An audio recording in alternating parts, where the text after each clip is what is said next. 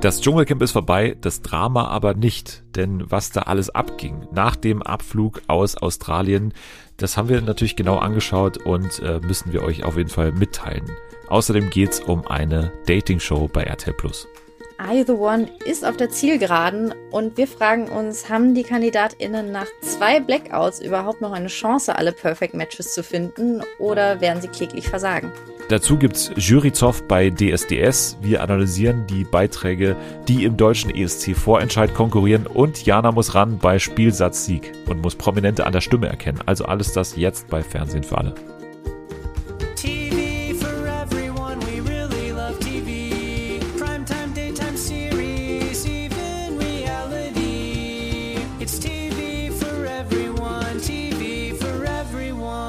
Es ist wieder Freitag. Ihr habt mal wieder euren Podcast-Player angeschmissen. Ihr sitzt gerade in der Bahn, ihr seid im Fitnessstudio, ihr seid auf dem Weg zur Arbeit, wo auch immer. Auf jeden Fall habt ihr die richtige Wahl getroffen, uns wieder einzuschalten.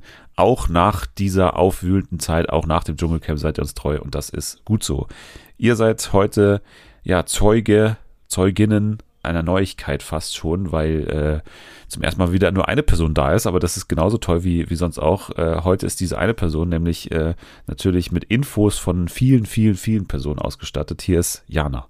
Hallo, aufgrund meiner ablehnenden Art wollte niemand mit mir diese Folge machen, um mal wieder an Aurelio zu erinnern.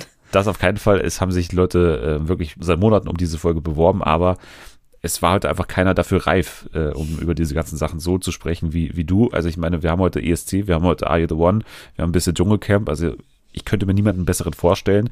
Von daher legen wir gleich los und ich finde, es fühlt sich auch heute wieder so ein bisschen an wie Back to School eigentlich, ne, weil wir wieder in diesen Alltag zurückkehren mit Are You the One, weil wir das Dschungelcamp jetzt so ein bisschen hinter uns lassen, aber wir haben kurz davor eigentlich gesagt, nee, eigentlich können wir es nicht hinter uns lassen, weil Ne, das Wiedersehen war ja auch erst am Montag. Das heißt, die Woche war eh schon angekratzt. Das ist also noch Teil unseres Beobachtungszeitraums und so weiter. Und natürlich hat sich auch viel des Dramas jetzt noch in der Woche abgespielt, weil es anscheinend bei der Rückreise auf vielerlei Weise ziemlich abgegangen sein soll. Aber vielleicht der Reihe nach. Ne? Wir haben am Sonntag dann unsere Königin Jamila gekrönt und damit war auch die Staffel erstmal vorbei. Und ja, wir haben das ja täglich sehr intensiv verfolgt in unseren Livestreams. Von hier aus nochmal vielen Dank an alle, die jeden Abend oder auch nur einmal dabei waren, die dazugehört haben. Ich habe, glaube ich, noch nie so viele Nachrichten bekommen bezüglich irgendwie, ja, unserer, also unserer Begleitung von irgendwas, weil wir es auch noch nie so gemacht haben. Aber ähm, auf jeden Fall, ja, vielen Dank, dass ihr dabei wart und dass ihr mitgeredet habt, dass wir auch viele von euch so kennenlernen konnten. Das war auch sehr schön. Also äh, werden wir in Zukunft bestimmt auch öfter machen. Und ich habe ja auch schon angekündigt, dass wir jetzt bald uns weiter dem Dschungelcamp widmen werden, weil wir äh, die Staffel 5 mit Sarah Knappig nochmal hier im Podcast rewatchen werden. Also das wird heute noch nicht Thema sein, aber dann in den nächsten Wochen kann man sich darauf äh, freuen, dass wir da nochmal reinschauen und dann beurteilen, ja, wie hält diese Staffel, die man jetzt im Nachhinein immer so als beste Staffel ever abstempelt, stand im Vergleich gegen jetzt zum Beispiel diese Staffel, weil das ist ja schon eine Frage. Viele haben danach gesagt, auch so in der Zitlo, eine der geilsten Staffeln ever. Ja, Jana, wie steht die bei dir jetzt da? Jetzt ist fast eine Woche vergangen oder so ein paar Tage zumindest Abstand. Was sagst du, wie kommt die bei dir jetzt am Ende weg? Also sie kommt sehr gut weg, im Nachgang auch noch, was ja äh, ein ganz gutes Zeichen schon mal ist. Ich habe sie durchaus positiv in Erinnerung. Ich würde es aber auch noch mal ein bisschen sacken lassen, bevor ich jetzt final sage, die ist in meiner Top 3 oder das ist die beste Staffel ever oder die ist in meiner Top 5. Aber es war auf jeden Fall eine sehr, sehr gute Staffel und äh, ich bin gespannt, wie lange die Euphorie anhält. Und gerade wenn man sie vielleicht mal vergleicht mit eben Staffel 5, die man eben immer abgespeichert hat als die beste Staffel ever, weil man aber auch einige Ausschnitte davon, die ja jedes Jahr wieder, wenn es ums Thema Dschungelcamp geht, man im Fernsehen zu sehen bekommt. Dadurch hat man das Gefühl, man hätte sie gerade erst gesehen, aber die Staffel ist ja noch viel mehr als Sarah Knappig versus Jay Khan oder Jay Khan mit Indira im See. Deswegen äh, bin ich gespannt, äh, ob man die guckt und sich dann hinterher denkt, Mensch, die Jamila-Staffel war eigentlich schon besser. Ja, weil wir uns ja auch einig sind, ne, diese Staffel, die war jetzt vor allem auch in ihrer Breite eigentlich sehr gut. Ne? Also wir hatten dann nach äh, der ersten Hälfte schon gedacht, okay, das ist echt schon nach dem Start eigentlich, ne, haben wir sofort Mhm. gesagt, einer der besten Starts ever. Und es ging ja nie so wirklich runter. So, ne, dann war Ja. Ende Woche 1 eigentlich so ein bisschen dieser Tessa-Konflikt sehr groß. Dann ging es eben in ähm, Pizzagate und Bollogate mit Anfang Woche 2 und dann kam am Ende nochmal die Gigi versus äh, Lukas Konfro. Mhm. Also es war eigentlich immer was da und man hatte nie so einen Tag mal Entspannung. Also deswegen, da muss diese ja, angeblich beste Staffel ever erstmal dagegen ankommen. Deswegen, ja, schauen wir uns die eben nochmal an und äh, du bist auch dabei, hoffe ich, mit bei unserem Rewatch. Dann äh, können wir diesen Vergleich nochmal stärker ziehen. Aber ja, jetzt, wie gesagt, hatten wir dann am Montag das Wiedersehen und ich würde sagen, am Ende war bei vielen, die diese Staffel jetzt auch so geliebt haben und den Cast jetzt auch irgendwo so ins Herz geschlossen haben, dann so ein bisschen Ernüchterung da, weil ja man oder viele haben sich dann irgendwie erhofft, ja, die gehen jetzt da als große strahlende Gruppe irgendwie raus und alle mögen sich irgendwo und am Ende lachen doch alle miteinander. Aber nee, dann war doch ziemlich viel äh, im Argen in diesem Finale oder in diesem so Wiedersehen. Und vor allem einer, der schon so eine Art Publikumsliebling war, äh, hat da schon äh, im Zentrum gestanden, und zwar Cosimo. Und in der Sendung war es nicht ganz klar, meine Mutter ist auch zu mir gekommen und hat gefragt, was ist denn jetzt mit dem Cosimo? Was war denn da los? Und ich konnte ihr nicht so wirklich helfen. Also stand, glaube ich, Dienstag oder so, wann sie mich gefragt hat. Ich konnte ihr da nicht so wirklich helfen, weil es ja wirklich unklar war. Ja. Deswegen, wir versuchen es mal aufzuarbeiten. Also es ist wohl so, dass er seinen Konflikt auch vor allem mit dieser ganzen Causa ihres Kleinen, Yvonne und Herrn äh, Peter Klein äh, zu tun hat und, und dass er da irgendwie so reingewoben wurde in diese Geschichte. Also irgendwie, da war er irgendwie involviert. Ja. Unfreiwillig oder freiwillig. Es ist alles, es ist alles super merkwürdig, weil auf der einen Seite scheint er in diesen, also er ist auf jeden Fall in diesen Konflikt involviert. Er scheint sich aber auch noch anderweitig daneben benommen zu haben. Also man weiß nicht, ob das eine jetzt begründet ist auf der einen Angelegenheit oder ob äh, wie rum das jetzt passiert ist. Es gibt quasi so äh, zwei äh, Schauplätze des Geschehens, sage ich mal, weil es haben ja auch im Wiedersehen Julina und Papis, glaube ich, das angesprochen. Da waren die Vorwürfe und Cecilia natürlich auch äh, angesprochen und gesagt, die ähm, Vorwürfe waren, Cosimo hätte sich respektlos gegenüber dem Produktionsteam verhalten und er hätte sich schlecht gegenüber Yvonne Wölke, der Begleitperson von Jamila, verhalten und schlecht über Jamila selbst geredet. Das waren so die Vorwürfe.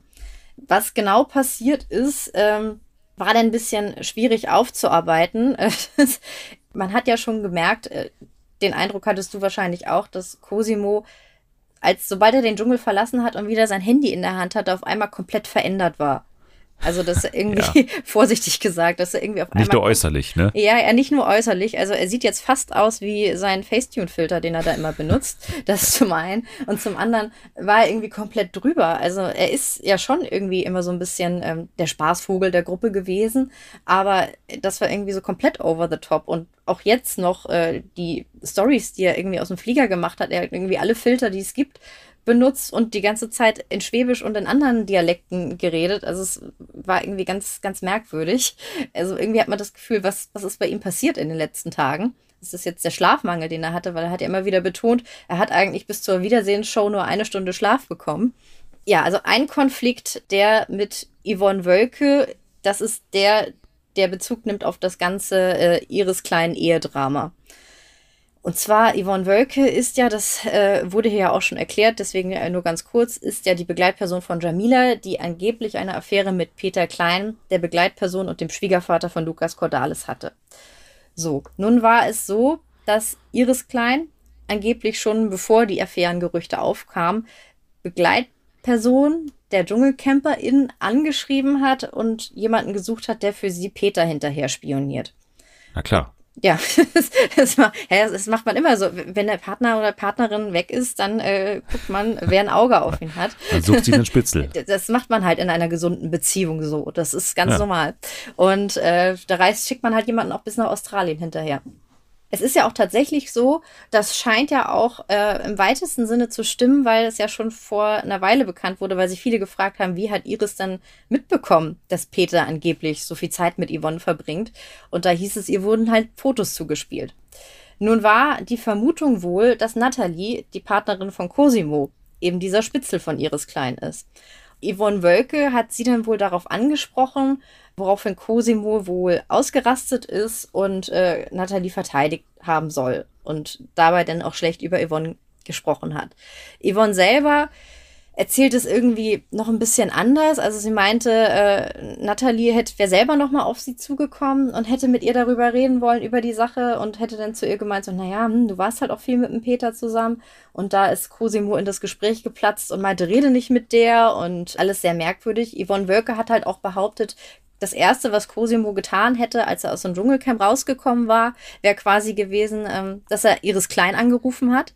Das ist auch immer das Erste, was ich mache, wenn ich, wenn ich irgendwie nach langer Zeit nach Hause komme nach dem Urlaub. Und einen Fußballer und einen Rapper noch angerufen. Ja, genau, genau. Das, Ja. das auch noch. Äh, Das war aber erst am Flughafen noch. Das, Ja. äh, das, das kam dann später. Stimmt, der Fußballer hat ihm ja erstmal nur eine Nachricht geschrieben. Das, äh, deswegen vermutete Cecilia ja diesen Höhenflug von Cosimo, weil ein mysteriöser, nicht namentlich genannter Fußballer ihm seinen Support zugesichert hat. Jedenfalls hat Cosimo angeblich Iris Klein angerufen und gesagt, die Yvonne sitzt hier mit dem Peter alleine.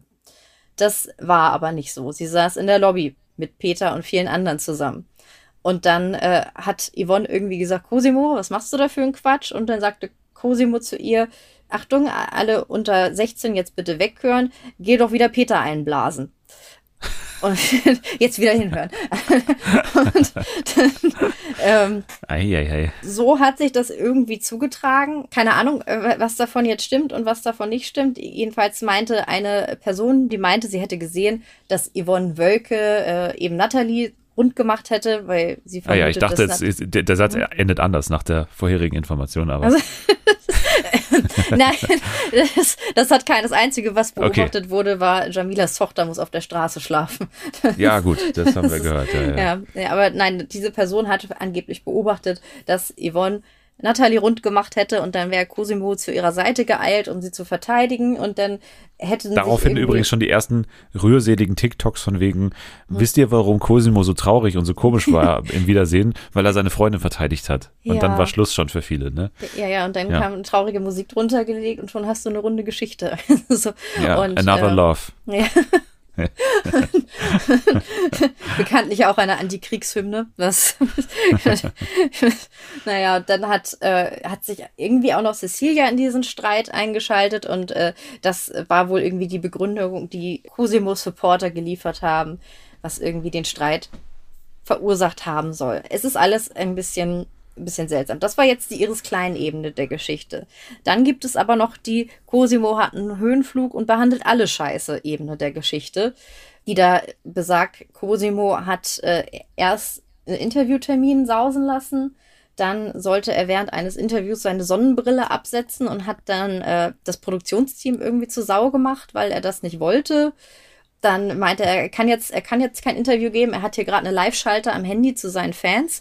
Was tatsächlich auch stimmte, während dieses Interviews in der Stunde davor, wo alle Ex-CamperInnen da eben saßen, außer Cosimo, hat er mit äh, Marco Cerulo und Christina Grass einen Livestream gemacht. Also, äh, das könnte die Wahrheit sein. Dann hat er wohl noch, ähm, als die KandidatInnen zusammensaßen, das zum ersten Mal das äh, Pressefoto von Jamila gesehen und meinte dann wohl, was ist das denn? Und dann kam Yvonne und sagte, das ist Jamila, was ist denn dein Problem? Und Cosimo sagte, oh Gott, die sieht doch nicht so aus. Und äh, dann hat Yvonne ihn wohl ein bisschen angeschnauzt und ähm, nee, ich glaube, Cosimo hat zuerst Yvonne angeschnauzt und meinte, wer bist du überhaupt? Und dann äh, sagte irgendwer, ja, jetzt beruhig dich mal, das ist Jamilas Freundin und äh, Die Sachen stammen, glaube ich, von Cecilia, ne? Diese ja, ja, Infos. genau. Ja. Das, äh, ja, die, die, ich wollte gerade sagen, ich versuche auch gerade ihre Sprechweise nachzuahmen. das äh, hat, äh, hat äh, Cecilia sehr, sehr detailliert ähm, wiedergegeben und äh, jedenfalls hat er dann wohl darüber gelästert, dass Jamila ja äh, überhaupt nicht so aussähe wie auf diesem Foto. Das sei jetzt mal dahingestellt.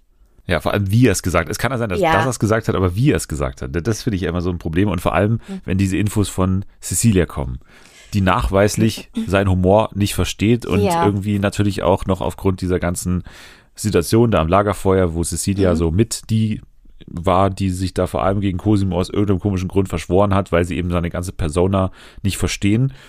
Und dann finde ich es ein bisschen schwer Cecilia da als Hauptquelle dazu haben für die Art und Weise, wie Cosimo das gesagt hat. Ne? Weil man kann Ja. ja sagen, was, die kenne ich hier gar nicht, die sieht ganz anders aus. Ne? Ja. Und dann ist es halt so ein Gag, der vielleicht schief geht oder der, der vielleicht das falsche Publikum erreicht, der aber auf keinen Fall böse gemeint ist. Aber ne, ich, ich, vers- ich versuche ihn da aber zu verstehen, weil ich mich ja mit ihm so relaten kann. Und manche Gags gehen halt schief, ne? Und wenn Ja. da die Begleiterin dann auf 180 sofort ist, dann artet sowas sofort aus in der Szene, wo alle denken, was hat der denn jetzt gesagt, so auf einmal. Ja.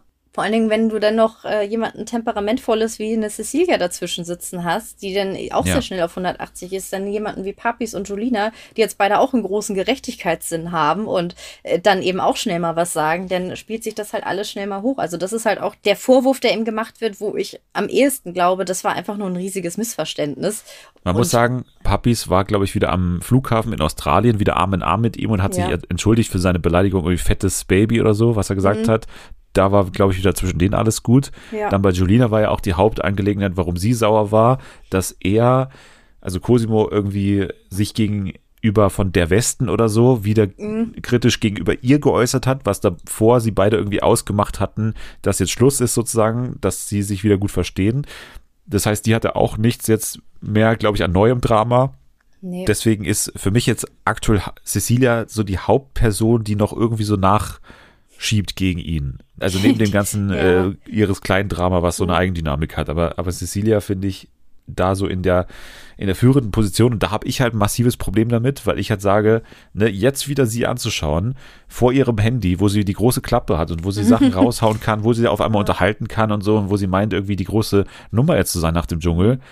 Man muss sagen, hat richtig enttäuscht, diese Art und Weise überhaupt nicht gezeigt. In den Momenten, wo sie dann mal laut war, war sie gegen Tessa laut, wo man sagt, okay, das ist so die eine Person, da, ne, da, da muss man das nicht unbedingt immer wieder nachlegen. Und gegenüber von Cosimo, wo sie eine von vielen war, die da draufgehaut hat.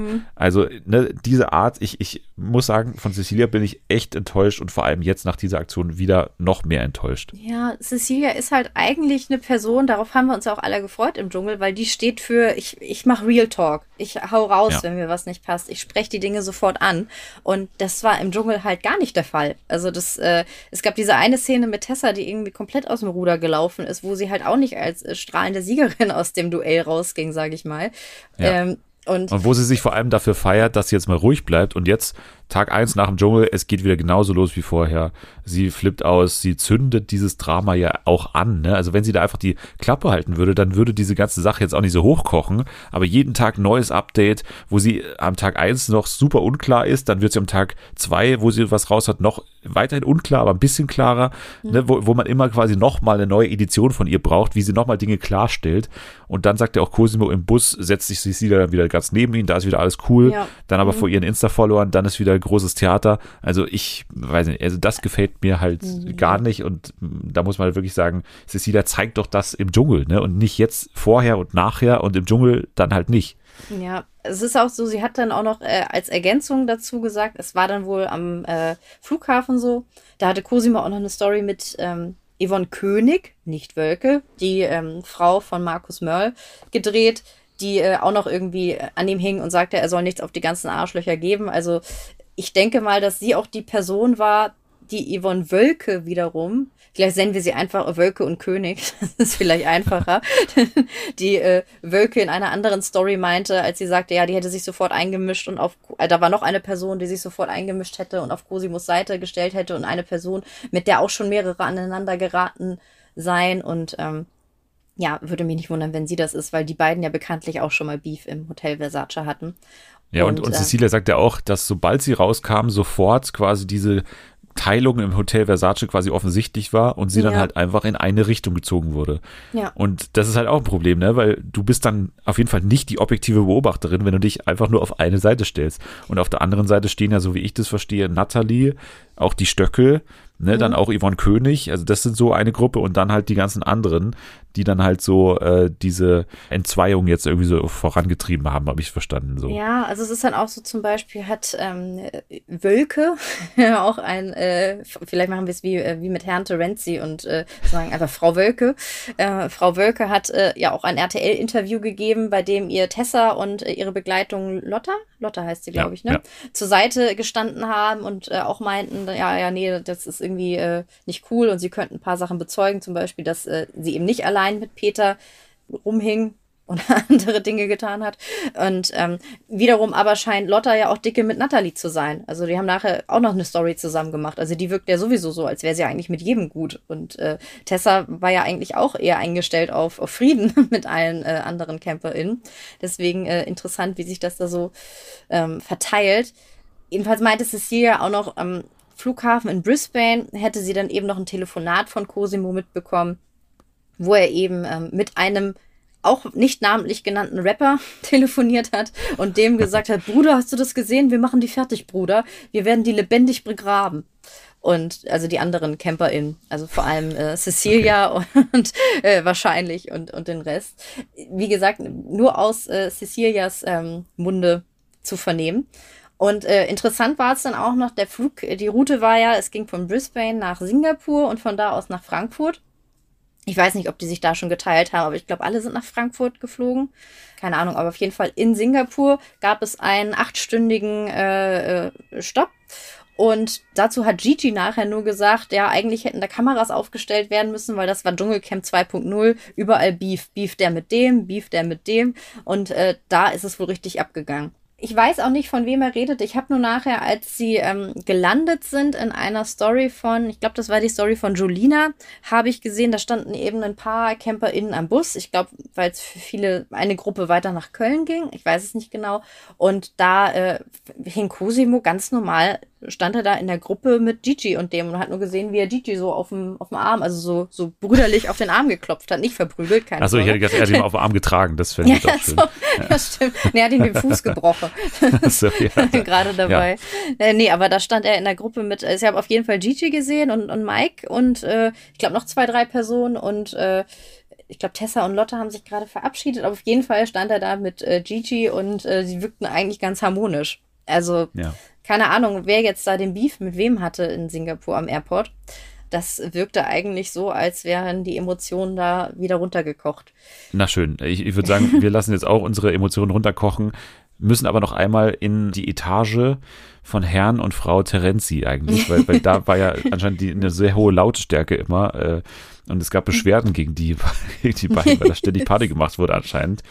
Oder noch mehr? Das ist nämlich die Frage, denn am Abreisetag tauchten beide dann äh, Mark Terenzi äh, mit einer starken, also stark sichtbaren Narbe im Gesicht auf, mit einem Pflaster drüber und auch äh, Verena Kehrt mit einem kleinen Kratzer unterm Auge und ja, Mark Terenzi hat in die Kamera irgendwie gesagt, ja, I have ausgeru bin ausgerutscht und äh, Verena hat gar nicht darauf äh, geantwortet, glaube ich, auf die Frage, dann, äh, als sie dann gelandet ist. Stattdessen hat sie es so irgendwie weggebügelt von wegen, ja, ich bin nur schockiert, was da generell im Hotel Versace abgegangen ist. Ich habe mir das extra angeschaut. Ich glaube doch wohl kein Mensch, dass der da, im, dass der da ausgerutscht ist. Also, Also ich muss sagen, das wäre eine sehr merkwürdige Wunde für. Er hat ja, er hat ja seine Geschichte war ja sehr elaboriert. Er hat ja gesagt, die, das Bad ist übergelaufen, also irgendwie Wasser, Wasser übergelaufen. Dann ist er in der Dusche ausgerutscht und auf den Badewannenrand geknallt oder so. Aber wenn, wenn ich auf den Badewannenrand knalle, dann habe ich doch nicht so einen Kratzer unterm Auge. gleichzeitig dann, dass da, dass hier Verena auch noch so einen Kratzer hat. Also, ich will jetzt nicht zu sehr mutmaßen, ne, aber äh, diese Geschichte finde ich eher unrealistisch, dass, äh, dass da irgendwas mit Ausrutschen war. Allerdings- also ich gehe doch so weit mit, dass das ganze Ja. Bad unter Wasser stand, Ja, das kann ich mir vorstellen. Aber dass es dann wirklich daran lag, dass dieser Cut zustande kam, weiß ich nicht. Ich glaube eher, dass da nochmal so- so am, ja, weiß nicht, am, Ja. am Dschungelbaby gearbeitet wurde eventuell.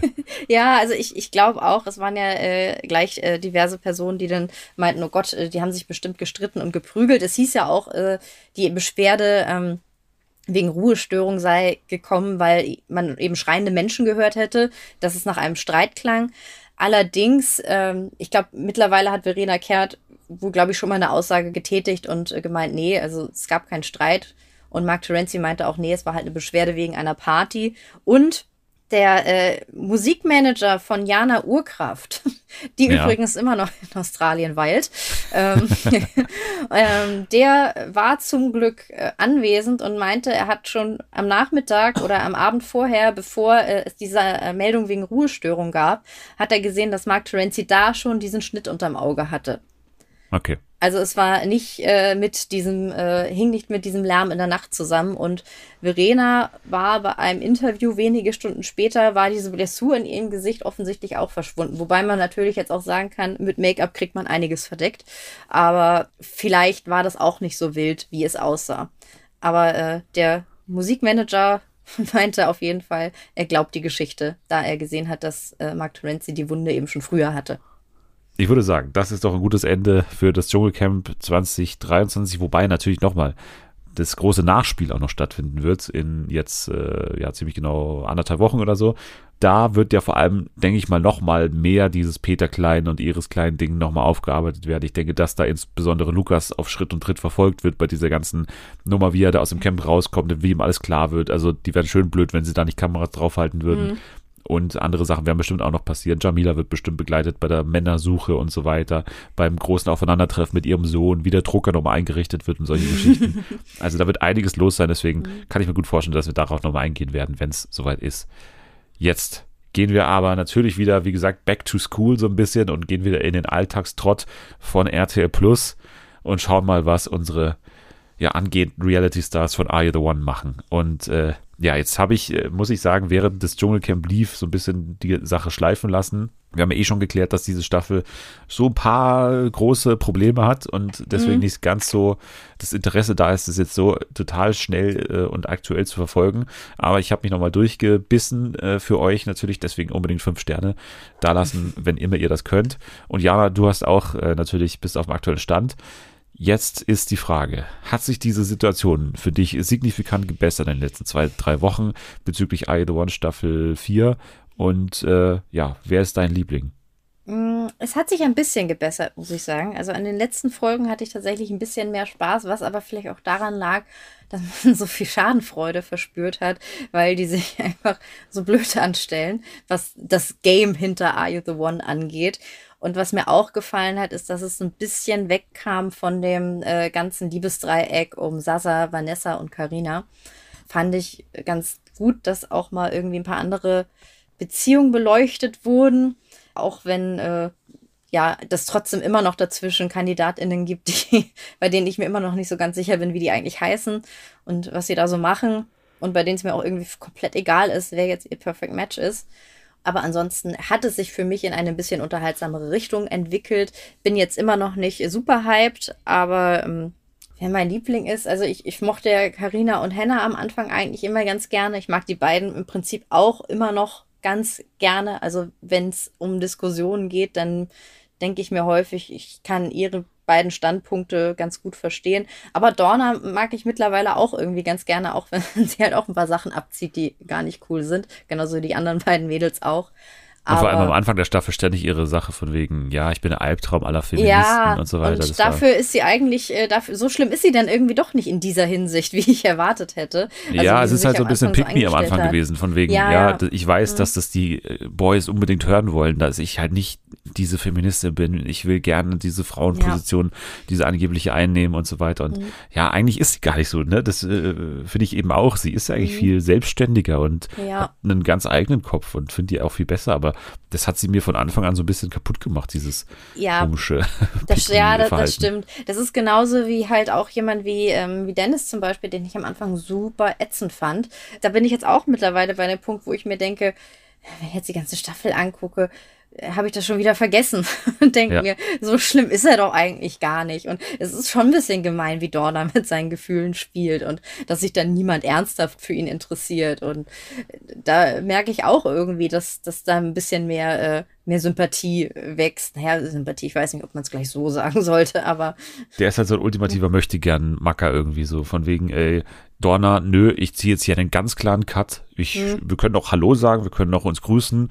Nächster Tag knutschen im Pool. So, das ist einfach so, ja, dann sag's halt nicht. Also, was soll das? Was soll diese, diese angebliche Hart sein und irgendwie klaren Strich ziehen? Ey, du bekommst keine außer Dorna. Es ist doch völlig klar, dass wenn du jetzt hier nicht traurig in der Ecke liegen willst, dann musst du weiter mit Dorna dich abgeben. Dann musst du sie halt einfach mal machen lassen, weil das Format nun mal verlangt, dass Dorna auch mit anderen was hat.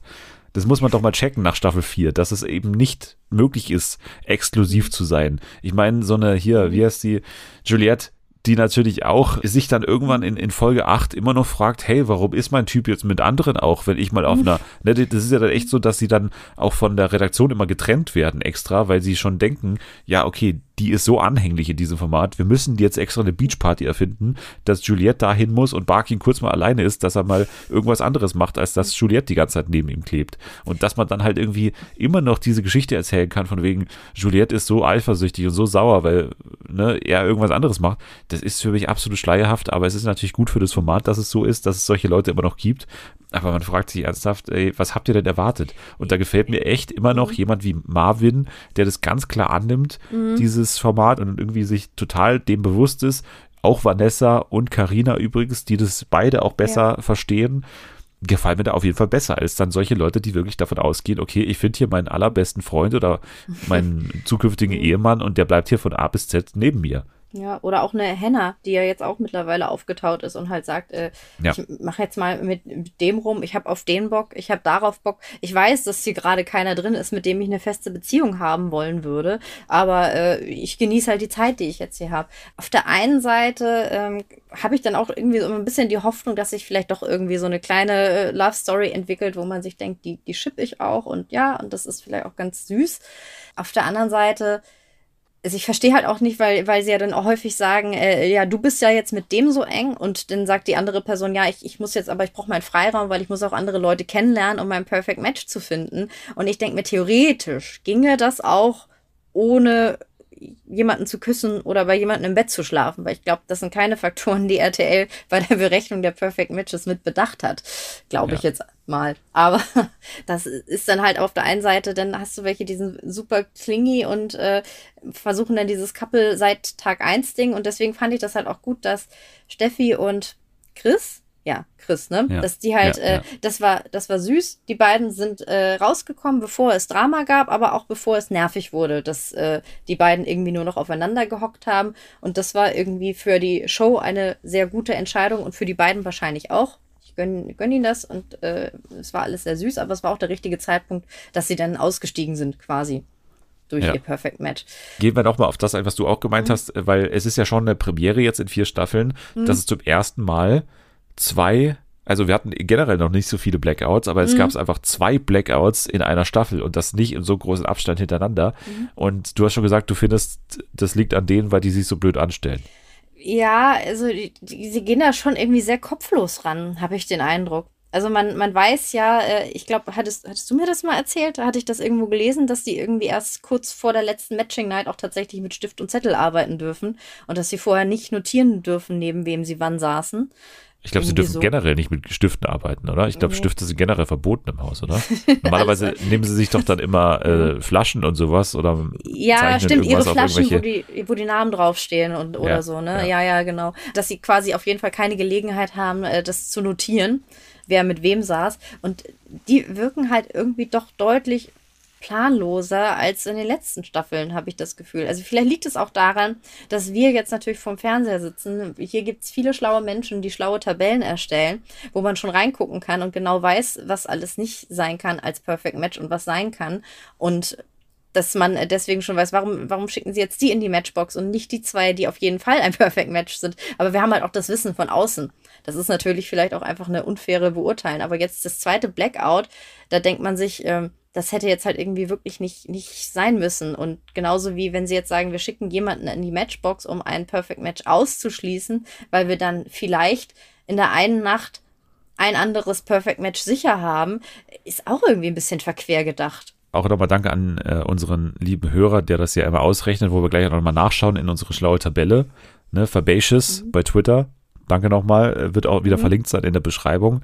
Aber es ist ja aus meiner Sicht die beste Taktik und ich meine, dass es ja die vergangene Staffel war mit äh, Max, ne, der das ja dann auch dann irgendwann in die eigene Hand genommen hat. Die beste Taktik, finde ich, hat sich herausgestellt, ist, äh, dass man ein Couple safe verbindet und das irgendwie drin lässt auch. Also das eben auch nicht unbedingt in die Matchbox schickt, sondern einfach mal drin lässt und quasi auch immer davon ausgeht, dass sie ein Perfect Match sind und dann auch nebeneinander in den Matching Nights sitzen lässt. Und alle, die irgendwie gar keinen Plan haben, die sollten schon großzügig rochieren. So, das ist für mich irgendwie die Taktik, die sich am besten herausgestellt hat, weil äh, du dann sehr viel ausschließen kannst. Klar, du musst dann irgendwann Risiko gehen und auch das sichere Couple auseinanderziehen, aber das ist dann der Moment, wo auch ein Blackout okay ist, finde ich. Man muss halt auch sagen, das erste Blackout war halt auch irgendwie wirklich komplett. Also das zweite hat jetzt tatsächlich ein paar ganz gute Erkenntnisse gebracht, indem sie dort auch endlich jetzt Barkin und Juliette und Sasa und Vanessa als Perfect Match ausschließen konnten, wo die ja ewig drum herumgeeiert sind, weil sie gedacht haben, die sind's bestimmt, die saßen auch oft zusammen. Das äh, hätten sie vielleicht mal vorher machen sollen, in, beim Blackout davor. Aber man hat auch das Gefühl, es, es war ja von Anfang an in dieser Staffel so. In den ersten Folgen äh, hattest du Personen, die gesagt haben, bitte wählt uns nicht in die Matchbox, äh, ich will noch hier bleiben.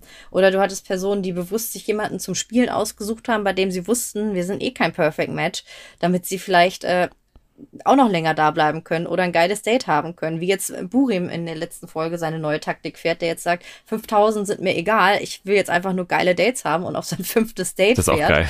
Das, ich meine, ich mein, ist, und alle waren voll sauer und ich dachte mir, es ist eigentlich eine ganz geile Taktik jetzt am Ende. Ich meine, Sasa überweist den eh pro Kopf 5000 K, äh, 5000 Euro, also ist eh kein Problem. Können sie sich auch zurücklehnen und die Zeit noch genießen. Da gab es irgendwie in der vorletzten Folge doch einen Moment, wo sie, nee, in der letzten Folge, wo sie nach der Matching Night ein bisschen geknickt zusammensaßen und dann probiert haben nachzudenken und auch irgendwie keiner so richtig Bock hatte mitzumachen. Und alle so, ich weiß nicht mehr, neben wem ich da saß. Ich saß doch neben dir. Ach nee, ich saß nicht neben dir. Hm, weiß nicht, keine Ahnung. Und Ja. man sich sagt, welche Stelle des Spiels, wo spielt ihr denn jetzt mit? Also irgendwie macht ihr das nie. Ja. Wisst ihr schon, Aber- ihr wisst schon, dass es auch eine, eine, ein bisschen Gaming-Show-Aspekt hat, ne? Ja, aber ich kann es auch irgendwo verstehen, dass du darauf irgendwann keine Lust mehr hast, weil ich finde, die ganzen Probleme von Are You the One lassen sich an einem Date oder einer Verbindung jetzt herauskristallisieren. Und zwar das Date, das zustande kommen musste zwischen Carina und Pascal. Weil, wenn du da sitzt in dieser Runde, in dieser Taktikrunde, am Ende kommt der Gedanke raus, okay, Carina muss eigentlich mit Pascal zusammenkommen, dann denkst du, okay, keiner hat von denen Bock auf einen, also klar, vielleicht Patrick schon auf Carina, aber Carina hat also gar keinen Bock auf, auf, Pa- auf Pascal. Und dann äh, stellst du halt das ganze Spiel in Frage, weil dann denkst du, okay, es ist ja sowieso komplett random. Also wenn wir jetzt ein Paar sein sollen, wozu geben wir uns dann überhaupt Mühe, da irgendwie von wegen Emotionen ranzugehen, ähm, wer hier miteinander verbunden sein könnte? Weil wenn das jetzt das Couple sein soll, dann ergibt ja hier nichts einen Sinn. Und dann können wir einfach auf einen Zufall vertrauen, ob wir am Ende gewinnen oder nicht. So, und, und dann ist natürlich auch dieses Date, was die beiden haben, was ich natürlich übersprungen habe, aus gutem Grund, weil was soll da am Ende dabei raus? Warum soll ich mir das überhaupt anschauen? Also Warum soll ich mir Ja. anschauen, wie Karina ein Date mit Pascal hat, an dem sie kein Interesse hat, auf den sie gar keinen Bock hat, den sie draußen nicht mal sehen will, hat sie, glaube ich, sogar wortwörtlich Ja. gesagt. Ja. Und es ist das Problem von Are You the One. Es gibt diese Momente, die einfach keinen Sinn ergeben, weil natürlich ja, man sehr viel Vertrauen in diese RTL-PsychologInnen da stecken muss, Dating-ExpertInnen, Mhm. die das angeblich irgendwie äh, sinnvoll zusammengesetzt haben. Aber ne, wir können jetzt mal auf die Wahrscheinlichkeit schauen von Carina und Pascal. Das Äh, ist ja, ich glaube ich, gar nicht so unwahrscheinlich. Ich glaube, die ist bei null. Ach so, okay, das ist schon raus. Die ist okay. mittlerweile, ja, ja, die ist mittlerweile bei null. Es gibt gar nicht mehr so viele mögliche Kombinationen. Also es sind sehr viele ausgeschlossen. Wobei ich sagen muss, also ich kann Karina da durchaus verstehen. Ich meine, hast du die Szene gesehen, wo, ähm, wo die anderen gerade irgendwie so ein bisschen auf Barkin rumgehackt haben und er auf einmal so ausgerastet sind und Pascal im Hintergrund saß und einen Quark oder Joghurt gegessen hat und es sah aus, als hätte er zum ersten Mal in seinem Leben was mit einem Löffel gegessen. Weil er hat auch diesen Löffel ganz komisch gehalten, so als hätte man ihm das so in die Hand gedrückt und er so, Bruder, was ist das? Ich Wie so eine nicht, was- ne? Ja, Ja, ja. genau. Und er war komplett, ich weiß nicht, ob er da betrunken war oder er vielleicht wirklich noch nie. noch nie Das war aber früh morgens, ne? Weil das war ja, das war ja dieselbe Szene, als äh, Vanessa sich entschieden hat, ihre berühmten Eier jetzt Ja, dem, äh, dem Barkeep zu servieren. Die berühmten sechs Eier mit Bacon in der Mitte. Genau. Und wir wissen ja, jede Person, die rausgeschnitten wird als Are One, das hat meistens auch einen Grund. Also entweder Ja. ist sie sterbenslangweilig, mega merkwürdig, so äh, teilweise geistesabwesend, wenn wir Mhm. uns an diesen einen aus Staffel 2, glaube ich, erinnern, der immer nur reingeschnitten wurde mit so einem verdutzten Blick in die Kamera Ja, und irgendwie kaum stimmt. anwesend war. und halt äh, irgendwelche verfassungsfeindliche Symbole auf dem Arm. Das kann auch passieren. Mal schauen, was dann bei Pascal irgendwie noch später rauskommt, was er Ja. jetzt genau verbrochen hat, dass er komplett rausgeschnitten wird. Also mein Lieblingskandidat eindeutig Joel. Joel sagt nie was und wenn er was sagt, ist es unangenehm. Mega unsympathisch, ey. Also, so ein ja, Lappen, ey. Jeder, ist- jeder Matching Night hatte irgendwie einen Ja. furchtbar ungelenken Satz irgendwie. Ja, Aurelia, dich will natürlich keiner. Ey, es Ja. ist genau das Gegenteil. Keiner will Joel, weil er ein Vollidiot Ja, ist. eben. Also das ist, es ist völliger Wahnsinn, wie man das schafft, dass er, dass er, wenn er Screentime hat, dann ist es wirklich nur in der Matching Night und wirklich nur, weil Sophia Tomala ihn anspricht und er dann irgendeinen Scheiß sagt, irgendwas richtig Schreckliches, wo man sich denkt, oh Gott, äh, kannst du bitte wieder in der Versenkung verschwinden? Vielen Dank. Ich war auch die ganze Zeit, es war halt auch so witzig, weil ich glaube, irgendwer meinte ja auch mal, ich weiß nicht mehr, wer das war, äh, wenn- Joel mein Match ist, dann, dann falle ich vom Glauben ab oder so. Und äh, ich denke mir, ja, das kann ich, kann ich verstehen, das, ist, das könnte jede der Frauen da drin sagen, weil äh, Ja. das äh, komplett absurd ist. Es sind auch tatsächlich, wenn ich mal in die Liste gucke, nur noch zwei Kombinationen möglich für Joel. Also sein Oh. Match ist entweder ähm, Carina, die wird sich richtig freuen, mit 42,86 Prozent. Und es ist tatsächlich bei ihr das wahrscheinlichste Match. Es ist allerdings so, dass ja, das Perfect Match von Valeria ist. Da ist die Wahrscheinlichkeit bei 57,14 Prozent.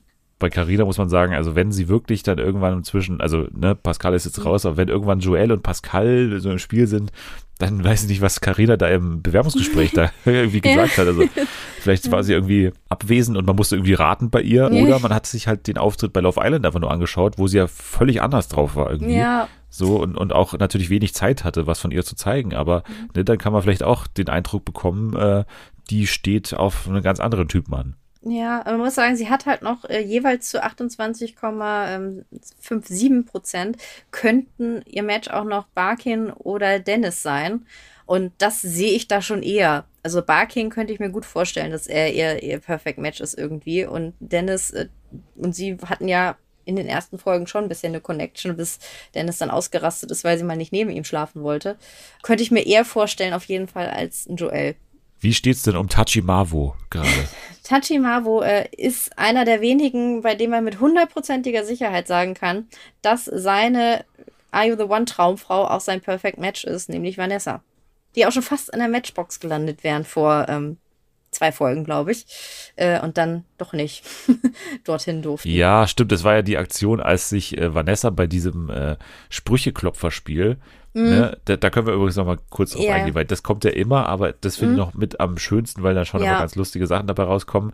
Vanessa hat sich äh, nämlich bei diesem Spiel für den Spruch entschieden, den die Leute aus äh, verschiedenen Versatzteilen, also da waren nur einzelne Wörter Mhm. quasi an der Wand geklebt und du darfst dir abwechselnd immer nur diese Wörter nehmen und daraus musst du dann einen äh, Anmachspruch der bei einer Frau dann äh, besonders gut ankommen soll, äh, ja, den musst du zusammenstellen. Und bei ihm war es eben so, bei Marvin, dass er sich äh, den Spruch zusammengesetzt hat, na, willst du Versicherung lutschen? Und das fand Vanessa so schön, dass sie gesagt hat, das mache ich. Und das Witzige oder mal wieder eher Traurige ist, dass sie schon wusste, welcher Satz zu Sasa gehört. Und äh, ne, der Satz war, dir möchte ich heiß die Füße lecken, Papi. Und da hat sie gesagt, nö, ich erkenne dich zwar und es wäre voll sinnvoll, wenn wir in die Matchbox gehen, weil die zu dem Zeitpunkt noch nicht wussten, dass sie kein Perfect Match sind. Aber nö, sie hat gesagt, nö, will ich nicht, weil super schlüssige Argumentation, Sasa gesagt hat, wir sind kein Perfect Match und Ja. deswegen muss ich dich ja auch nicht auswählen. Hä, hat er auch recht. Also wenn ich mir diese Liste so angucke, hat er halt auch recht gehabt. Aber es war Ja. natürlich wieder so ein, Vanessa stellt sich äh, gegen den Rest der Gruppe.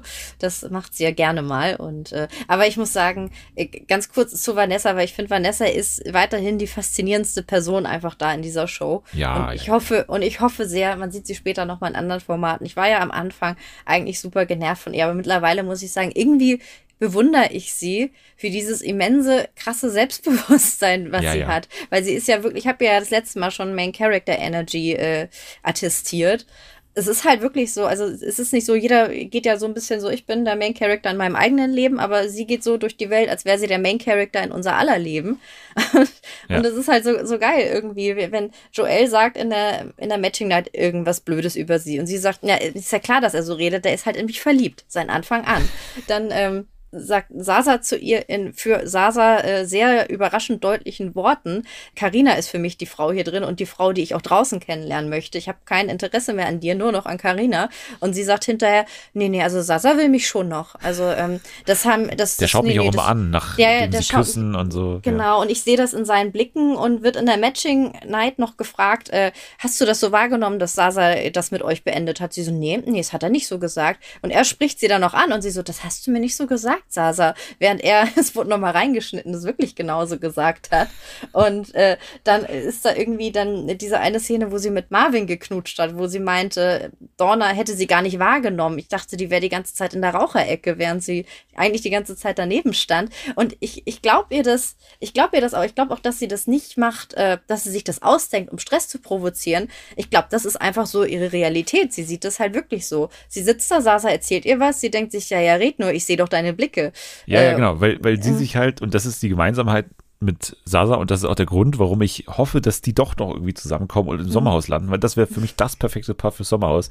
Beide völlig an Selbstüberschätzung Ja. leiden sie. Das sieht man ja auch an dem Spruch. Vanessa sitzt im Sprechzimmer neben Sasa, also Sasa sehr abgenervt von Vanessa mittlerweile und äh, sie sagt halt einfach knallhart, ja, Karina ist neidisch, weil sie sich so viel schminken muss. Ich bin halt eher natürlich und sie trägt Extensions, ich habe halt natürliche Haare. Ich weiß es nicht, woran es liegt, dass mich alle hassen und vor allem Karina hasst so. Und das ist halt so geil, in dieser Situation immer noch so, Ja. also immer noch diesen, diesen Film zu fahren, von wegen, ich bin die absolut geilste. Oder, und das oder ist wirklich, ich finde es auch ja. bewundernswert. Oder auch als sie meinte, dass, äh, ich weiß gar nicht mehr, wer da was, äh, auch irgendwas in der Matching Night, wo ähm, Sophia einen Spruch von Carina gegen, äh, gegen Vanessa zitiert hat, was sie über sie gesagt hat.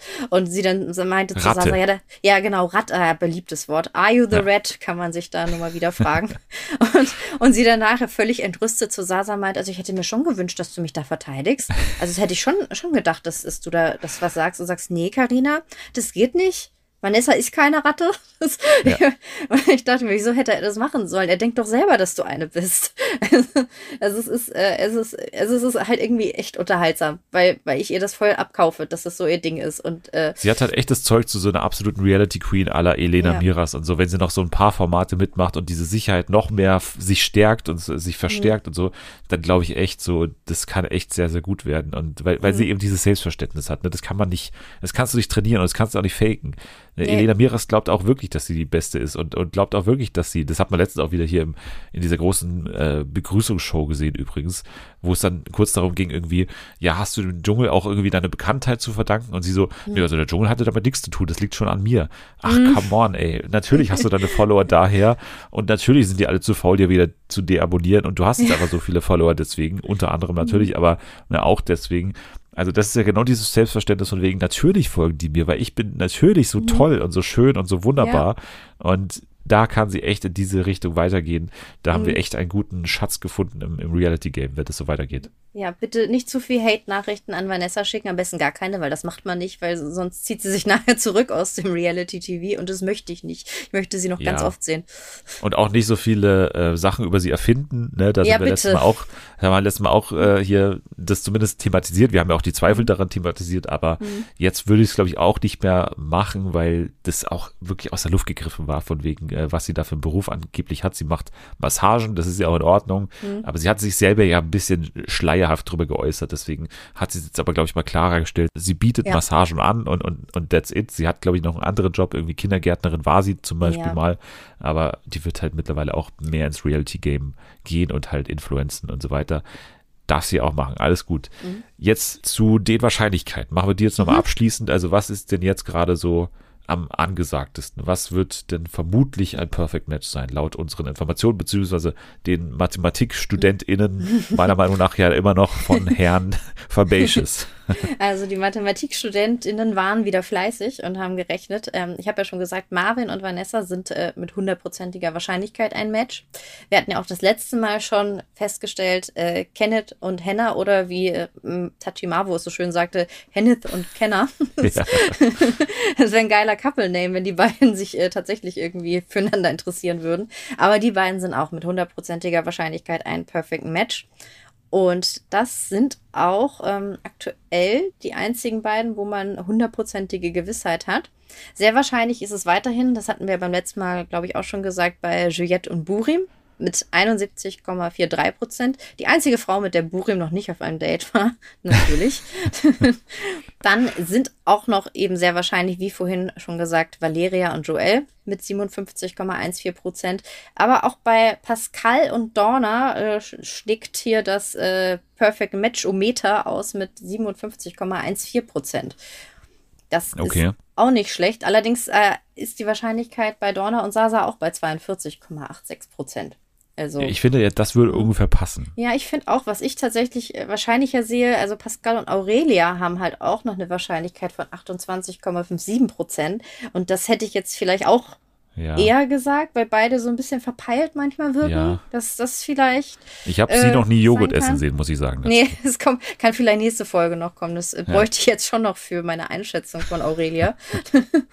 Aber ähm, oh, die tut mir auch leid. Keiner, keiner interessiert sich Aber so sie nimmt es ganz gut sie. an. Also zumindest jetzt so, was sie in die Kamera sagt, wenn das nicht alles natürlich irgendwie überspielt ist, dann finde ich, Mhm. Ist sie schon auch eine der absolut sympathischeren Ja. da drin, weil, weil sie macht sich halt nichts draus. Und äh, ich finde sie auch nicht verwerflich, wenn in diesem Haufen an Leuten keiner für dich drin ist. Also das finde ich völlig legitim, ehrlich Ja. gesagt. Ich mag es halt auch, sie ist halt so ein bisschen, sie ist halt so ein bisschen die Cringe-Queen im, im Haus, bringt manchmal so Aktionen, wo man sich denkt, äh, das war jetzt ein bisschen, bisschen äh, unfreiwillig komisch. Ja. Aber das mag ich halt auch. Also es ist halt schön, wenn du da auch mal irgendwie Personen hast, die nicht sofort auf äh, Reality-Queen-Modus schalten können und abliefern, sondern die manchmal einfach so ein bisschen awkward da reingehen. Ja, sie ist halt die Kerstin, ohne dass es einen Max gibt. Ja, stimmt. So ein bisschen, ja. Wobei Aurelia ja schon ein bisschen mehr auf, auf Angriff gegangen ist, zumindest bei äh, Marvin und äh, Ja. anfänglich noch Kenneth. Ja. Ich erinnere mich an die eine unglaublich unangenehme Szene, wie sie da irgendwie neben ihm saß und dann Mhm. irgendwie ging es darum, ja, wen findest du jetzt interessant? Und dann haben sie die ganze Zeit über, oder dann hat sie die ganze Zeit über ihn gesprochen, Ja. hat aber eh so getan, als wäre es irgendjemand anderes und Oh alle. Leute wussten es, dass es um Kenneth geht und dann geht sie so ganz unangenehm weg und alle dachten sich so, was ist denn mit der los? ja, er hatte dann doch auch noch eine Matchbox-Entscheidung und dann meinte sie, sie will es ihm erst nach der Matchbox-Entscheidung sagen, dass sie ihn toll findet. Boah, und dann, das bin ich. Ah. Das bin so ich in der, in der siebten Klasse, wo ich ungefähr der Person, in die ich verliebt war, gesagt habe, Mhm. ja, ich bin da in jemanden verliebt. Dann hat sie gesagt, ja, in wen? Habe Mhm. ich gesagt, ja, sie hat braune Haare. Und dann hat, hat alles auf sie zugetroffen. Und natürlich wollte man dann aber trotzdem nicht sagen, dass sie es ist, Ja. sondern man dachte dann, ja, es ist bestimmt jemand ganz anderes und so. Mhm. Also, hast du dich dann danach auch in, im Pool geräkelt vor, ihr, so wie es Aurelia ich habe mir Dessous hat? angezogen und habe gesagt, ich habe kein Bikini mehr. Das stimmt, ja, ja. Und habe Eier Ah, okay, gemacht. ja. Ah ja, gut. Jetzt kurz zu den News, beziehungsweise wollte ich dich nochmal fragen, weil jetzt ja gerade, glaube ich, Ex on the Beach gedreht wird, ne? Und Mhm. da gibt's ja schon so ein paar Munkeleien, wer ist gerade Mhm. offline und so. Was ist da dein Radar? Was sagt der aktuell? Wer, wer ist da so in der Verlosung? Ähm, aktuell heiß gehandelt werden Paulina Ljubers und äh, Yassin ähm, Mohammed, heißt er, glaube ich, Ja, mit ja, ja. Nachnamen. Ja, Die beiden werden aktuell heiß gehandelt. Ich habe jetzt noch nicht. Dominik, unserer Typ, der hier den Begriff der Wiener Fotzen eingeführt hat, Ah, ja, der ja, natürlich der- auch Ja. ne, mit den beiden eine Vergangenheit hat.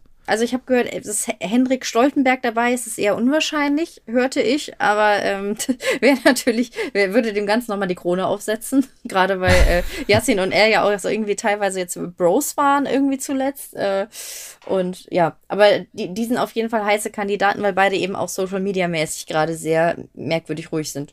Kurzzeitig waren auch noch ähm, Ellie und Credo von Temptation Island in der Verlosung, die ja immer wieder betonen, sie sind getrennt und dann postet sie doch immer aus Versehen irgendwelche Stories, wo er in ihrem Bett liegt, die sie dann eine Minute später löscht. Ähm, Oh, was das- ich doch gehört habe, Hm? Antonia und Patrick. Passt das von der Zeit? Weil Antonia Ja, wegen Kampf der Realities das, ne? Ja, ja, ja, aber irgendwo habe ich gelesen, zumindest, äh, dass Patrick jetzt eben auch, zumindest sogar eine Auszeit irgendwie angekündigt hat. Ich habe es auch nicht Mhm. genau, aber zumindest bei Patrick wird es davon ausgegangen, dass es irgendwie vielleicht doch was sein könnte mit Ex on the Beach. Vielleicht ist er auch beim Promi-Büßen. Oh Gott, das gibt's ja, das gibt's ja wieder, ne, wahrscheinlich.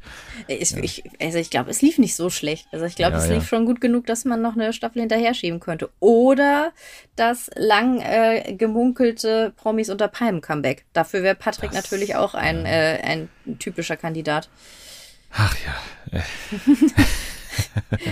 Mal schauen, was es wird am Ende. Wir können doch auf ihn verzichten, aber äh, ja, mal schauen. Ich, ich kann mir auch gar nicht bei Ex on the Beach vorstellen, zum Beispiel. ne? Das ist so, ich will ihn nicht flirten sehen. Also klar hat er das bei Bauersucht Frau auch gemacht, aber ich meine, das ist eine andere Position. Da war er ja der sogenannte Alpenbachelor oder der, der äh, Bauernbachelor. Bauernbachelor, ja. Kann ich darauf verzichten, dass wir den nochmal noch mal ja. sehen. Ich möchte ihn auch eigentlich nirgendwo mehr sehen, weil ich finde ja immer, das ist ja ein Argument, das haben, haben wir auch häufig im, ähm, im Dschungelcamp Space gehört, das Argument, ich würde gerne Person X im Dschungel sehen, um sie richtig leiden zu sehen. Also für mich persönlich zieht das Argument halt nicht so sehr, weil ich mir denke, das ist für die Person eigentlich doch geil. Und egal wie scheiße du dich benimmst, irgendwelche Fans gewinnst du dadurch trotzdem oder zumindest Follower, die halt Hate-Watching betreiben, eins von Ja. beiden. Also irgendwie Beispiel uns. Es, ja, genau. genau das. und, Und, Jana, das- die sofort folgt und dann uns mit den ganzen Infos aus der Insta-Story versorgt. Das ist natürlich dann auch, muss man einbeziehen. Wir sind Teil des Problems. Ja, das stimmt leider. Ich muss es mir eingestehen. Das, es ist die Wahrheit. Aber deswegen denke ich mir, es ist halt keine Bestrafung, es ist eine Belohnung, wenn diese Personen ins Dschungelcamp gehen oder auch an irgendeinem anderen Format teilnehmen, für das sie Gage und Sendezeit bekommen. Absolut. Und bald könnte ein Format dazukommen. Und das müsste mich eigentlich sehr froh stimmen, weil Nathalie und ich erst vor kurzem, vor zwei Wochen mit dir sogar, hier drüber gesprochen haben. Und zwar The Traitors kommt nach Deutschland. Das ist jetzt bekannt. DWDL hat da, weil äh, hier Thomas Lückerath, der Chef von DWDL, gerade, glaube ich, auch in Großbritannien ist, selber großer Fan ist der Show, hat da einen großen DWDL-Artikel darüber geschrieben, über die, die Sendung und auch sämtliche Leute irgendwie aus der britischen Medienwelt dazu befragt, warum das so gut ankommt und so. Und er hat auch eben selber dann recherchiert und äh, in Kenntnis gebracht, dass The Traitors nach Deutschland kommt, dass sich die RTL-Gruppe die Rechte daran gesichert hat. Und es ist jetzt nicht klar natürlich für welches RTL-Programm, also RTL, Vox, vielleicht auch RTL Plus und so. Ne? Ist es ein Online-Exclusive? Ist es dann äh, doch linear auch? Aber in Großbritannien ne, hat es ja große lineare Erfolge auch gefeiert, das Format. Deswegen ähm, ist das auf jeden Fall erstmal eine gute Nachricht, aber es ist ein bisschen fraglich, äh, wer dann da besetzt sein wird, weil es ist jetzt die Frage, wählt man eher den UK-Ansatz, relativ unbekannte Leute zu nehmen und halt das Ganze irgendwie als Game Show zu betrachten, oder man wählt den US-Ansatz, wo du halt einen Großteil der Plätze durch Reality-Stars besetzt, die sich teilweise auch kennen. Und jetzt hat Herr Lückerath rausgefunden, dass äh, wohl der Plan ist, der RTL-Gruppe, da schon in einer gewissen Weise Reality-Stars zu besetzen, zumindest zum Teil. Und das ist jetzt so ein Ding, wo ich wieder sage, okay, dann bin ich mir nicht mehr ganz so sicher, ob das eine gute Idee ist, weil ob dann Calvin jetzt hier dann äh, oder wer auch immer dann am Ende hier die großen Theorien spinnt und ob er dann auch die perfekte Wahl ist als Traitor, das wage ich mal zu bezweifeln. Ich will ihn auch nicht in so einer Henkersuniform sehen, ehrlich gesagt. Also darauf kann ich verzichten und ob ich dann Sophia Tomalla in der äh, Host-Position sehen will, ich weiß nicht. Also ich könnte auch darauf verzichten. Da muss schon eine sehr gute Wahl getroffen werden in der Besetzung, dass das für mich irgendwie sinnvoll ist, äh, das nach Deutschland zu bringen. Und, und äh, ich habe daran Zweifel, wenn man von diesem Game Show-Approach weggeht und das mehr zu einer Reality-Show macht. Wir reden hier über sehr frühe Entwicklungsstadien und so weiter anscheinend, aber kommt nach Deutschland, was erstmal eine gute Nachricht ist, sogar 2023 noch, wurde berichtet eben in diesem Artikel, aber ähm, da stehen gewisse Fragezeichen noch dran, die mich ein bisschen davon abschrecken lassen. Und äh, ja, vielleicht sorgt es auch dann dafür, dass es genau wie Taskmaster in so einer Schublade am Ende landet, über die keiner mehr redet, wo dann irgendwie Detlef Steves und Co. da besetzt werden als äh, Panelists und man dann den Mantel des Schweigens um, um diese Show hüllt am Ende. Das Konzept ist ja jedenfalls sehr gut. Ne? Es ist ja im Prinzip Among Us als Show oder Werwolf als Show. Das dürfte auch in Deutschland funktionieren. Ich hatte jetzt mal keine Ja. Zweifel daran. Vielleicht finden sie auch irgendwo eine Burg, wo sie das stattfinden lassen können. Wie in Schottland. Das wäre schön. Wäre schade, wenn das Konzept versauert irgendwo. Bleiben wir bei RTL. Da gab es auch äh, mal wieder, wir müssen wieder zu RTL und zu DSDS kommen. Das ist äh, leider so, weil ich würde auch gerne mal eine Woche Pause machen, weil ich auch die Show nicht schaue. Es ist ja auch so, ich, ich sehe das nicht. Ich sehe immer nur so, ne, jetzt das, was eben vor dem Dschungelcamp dann manchmal noch so lief oder halt die Werbeausschnitte oder Big N auf TikTok. Das ist das Einzige, was ich wahrnehme. Und jetzt genau das, ne? Wir haben letzte Woche hier den Slut-Shaming-Skandal äh, behandelt von der Jury, Pietro und Dieter gegen Jill Lange, die ja auch eine Reality-Show-Erfahrung hat und genau deswegen von den beiden so slut geschämt wurde, im Sinne von, du hast nach dem Abi dich quasi durchvögeln lassen und das war sozusagen das Einzige, was du gemacht hast und äh, ja, wurde halt so zum Ausdruck gebracht, dass sie keine große Lebensleistung irgendwie erbracht hat, weil sie ja in diesen ganzen Shows teilgenommen hat und haben dann eben auf sie herabgeschaut. Und jetzt äh, hat man sich schon gefragt, okay, Katja Krasavic sitzt da in der Jury, das wäre eigentlich genau ihr Moment zu scheinen, weil sie ja schon dafür steht, gegen Slut-Shaming, also sich genau gegen diese Sache ein, einsetzt. Sie hatte auch einen kleinen Satz drin, der war aber schon, ne, auf jeden Fall wurde er so geschnitten, als äh, könnte man ihn sofort wieder vergessen, weil das einfach nicht Ja, also überhaupt kein Gegengewicht war zu den anderen beiden.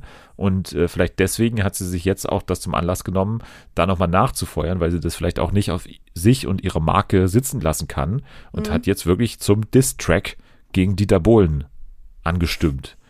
Und das ist halt interessant, weil ne, wir sind mitten in der DSDS-Staffel. Sie ist eine Neubesetzung, es ist die letzte Staffel. Eigentlich sollte da irgendwie Harmonie und wir feiern ein großes Fest Ja. und so. Und jetzt ist da auf einmal großer Juryzoff. Deswegen, ja, ist die Frage, wie jetzt DSDS damit umgeht, weil es kann sich halt da zu hochschaukeln, dass es dann irgendwann ja in die Live-Shows geht, in die Motto-Shows und da werden die beiden wieder in einem Studio sitzen. So die ganzen Aufzeichnungen sind ja jetzt alle durch, ne? Die Recalls sind ja auch absolviert, aber trotzdem müssen die ja irgendwann noch in ein Studio.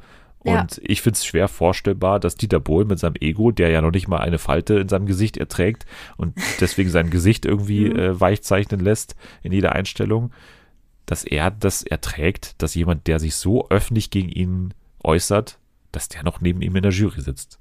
Es war ja auch diesmal so, dass Dieter natürlich für sein, seine große Abschiedsstaffel auch seine Traumjury bekommen hat. Pietro ist ja eh sein Best Buddy.